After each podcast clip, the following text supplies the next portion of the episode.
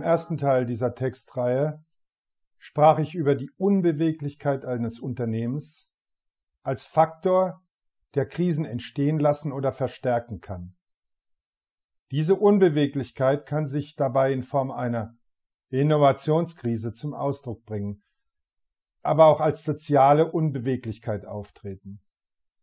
Zur Beschreibung beider, die Krise herbeiführenden Unbeweglichkeiten, verwende ich gerne die Metapher der Plastizität, um das zu verdeutlichen, was ich darunter verstehe, beziehungsweise wie meiner Erfahrung nach der Unbeweglichkeitsknoten durchschlagen beziehungsweise aufgelöst werden kann. Neuroplastizität ist Voraussetzung für neue Denkergebnisse. Während ich bei der Innovationskrise nicht selten deswegen keine neuen Ideen und damit keine neuen Produkte oder Dienstleistungen zu entwickeln imstande bin, weil ich unnotwendige bzw. nicht zielführende Gedankenballaste, also geistige Regeln mit mir führe, sind es bei der sozialen Unbeweglichkeit überflüssige soziale Regeln, die mich in meiner Fortentwicklung behindern, also sozial aplastisch sind. Diese kommen nicht selten klein, geradezu harmlos daher, steigern sich aber nach und nach zu einem Dauerfeuer aus Handlungsverboten. Handlungsverbote, die nach und nach dem Menschen das Denken abgewöhnen.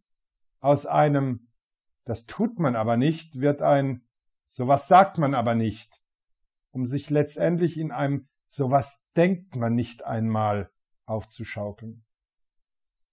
Aus Handlungsgeboten werden Denkverbote. Mangelnde Sozialplastizität zieht also mangelnde Neuroplastizität nach sich. Ich verdeutliche dies immer wieder gerne an einem Praxisbeispiel, welches ich vor vielen Jahren in einem medizintechnischen Unternehmen erfahren durfte.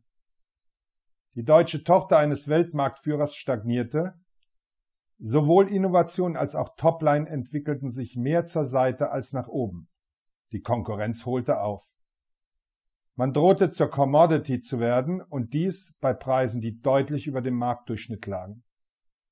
Die Kunden murrten, einige drohten mit Absprung. Zudem war das Unternehmen circa zwei Jahre zuvor verkauft worden und die Neugesellschafter wollten nun eine Steigerung des EBITs sehen. Da sich dies nicht mehr durch eine Steigerung von Innovation und Umsatz erreichen ließ, wurde dem Unternehmen ein gefährlicher Sparkurs verordnet, der drohte die herausragende Qualität der Produkte ins Durchschnittliche zu drehen. Es stellte sich die Frage nach den Handlungs- und Veränderungsansatzes. Die Lösung kam auf kleinen, leisen Füßen daher. Eine Mitarbeiterin klagte mir ihr Leid dahingehend, dass sie viel zu viele unnotwendige Berichte und Anträge zu schreiben hätte. Ich, als Neuling Unternehmen von der Fee der Neugier geküsst, fragte mit offenen Ohren sie nach der Natur dieser Berichte. Das Ergebnis war typisch und zugleich besorgniserregend. Für jeden Knopf musste im Unternehmen ein Antrag geschrieben werden. War dieser nicht vollendet und formwahrend formuliert, gab es eine auf die Mütze und zudem wurde der Antrag wieder in den Stapel ganz nach unten geschoben. Kein Wunder, dass die Mitarbeiter wenig Lust auf Anträge hatten. Dies ging so weit, dass Mitarbeiter sich lieber ihre Büromaterialien privat kauften, als für fünf Euro einen Antrag zu schreiben.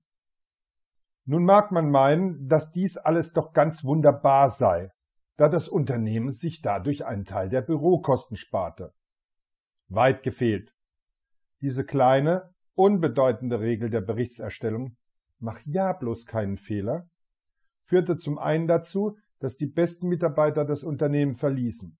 Innovationsmitarbeiter und Verkäufer können sehr direkt mit den Füßen abstimmen.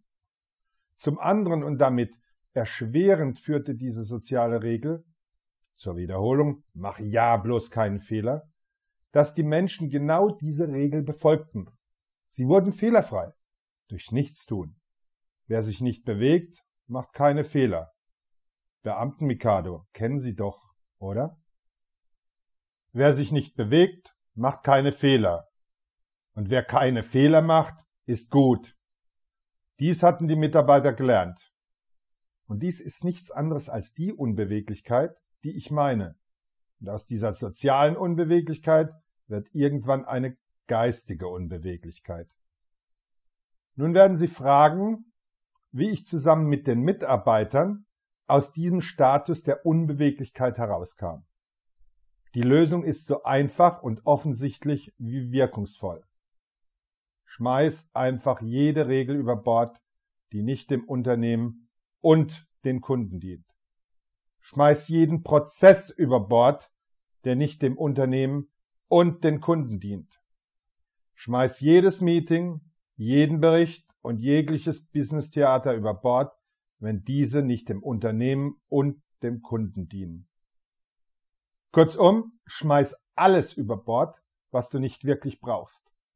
Trenne dich von jedem, sowas macht man nicht, sowas sagt man nicht und vor allen Dingen, sowas darf man nicht einmal denken. Reduziere und konzentriere dich auf alles, was du und dein Kunde wirklich brauchst. Damit wird aus fett und unbeweglich schlank und rank. Oder, wenn es denn ein schicker Anglizismus sein soll, nennen wir es einfach Lean. Lean ist nicht nur zielführend, es klingt auch noch schick und ist in der Lage, die notwendigen Veränderungsbudgets freizueisen. Zudem bringt Lean oder meinetwegen auch schlank und rank etwas, von dem Vorstände und Anteilsinhaber nicht genug bekommen können. Innovation und EBIT. Diese stellen die verständlichen Bedürfnisse von Vorständen und Anteilsinhabern dar, sind aber auch für das Unternehmen ein wichtiges Gut. Denn sie sind der Garant für den Fortbestand des Unternehmens. Wer dichter am Kunden dran ist, indem er sich sein unnotwendiges Korsett aus Regeln abgestreift hat, wird beweglicher, hört seinen Kunden besser zu und nimmt dessen Bedürfnisse wahr, ist zudem beweglicher und schneller, wenn es um die Realisierung der Kundenwünsche geht. Dies bringt Umsatz, EBIT und sichert die Relevanz des Unternehmens und damit seine Zukunft. Es bringt aber noch viel mehr. Freude an der Arbeit in und am Unternehmen. Mitarbeiter, die sehen, dass sie nicht nur irgendwelche doofen Regeln einhalten müssen, mach ja bloß keine Fehler, werden ein ganz unerhörtes Verhalten an den Tag legen wenn sie lernen, dass sie Fehler machen dürfen, wenn sie lernen, dass sie fragen, nachfragen und hinterfragen dürfen, werden sie zeitnah anfangen, kreativ und damit innovativ zu werden. Und möglicherweise ist es genau das, was wir von unseren Mitarbeitern wollen. In dem vorbenannten Unternehmen bekamen wir kurze Zeit darauf quasi eine kambrische Explosion der Innovation. Der Befreiungsmeteorit schlug ein und vernichtete das Überflüssige und schuf Raum für eine schlanke, von überflüssigen Regeln, unnotwendigen Riten und Denkverboten befreite Unternehmensführung. Das Ergebnis war für die Arbeitsmoral und den EBIT zugleich zuträglich. Die Dame, die mir damals ihr Leid klagte, ist heute Vertriebsdirektorin und breit akzeptiert. Und das Unternehmen steigerte seinen Umsatz binnen Jahresfrist um 20 Prozent bei gleichbleibenden Fixkosten.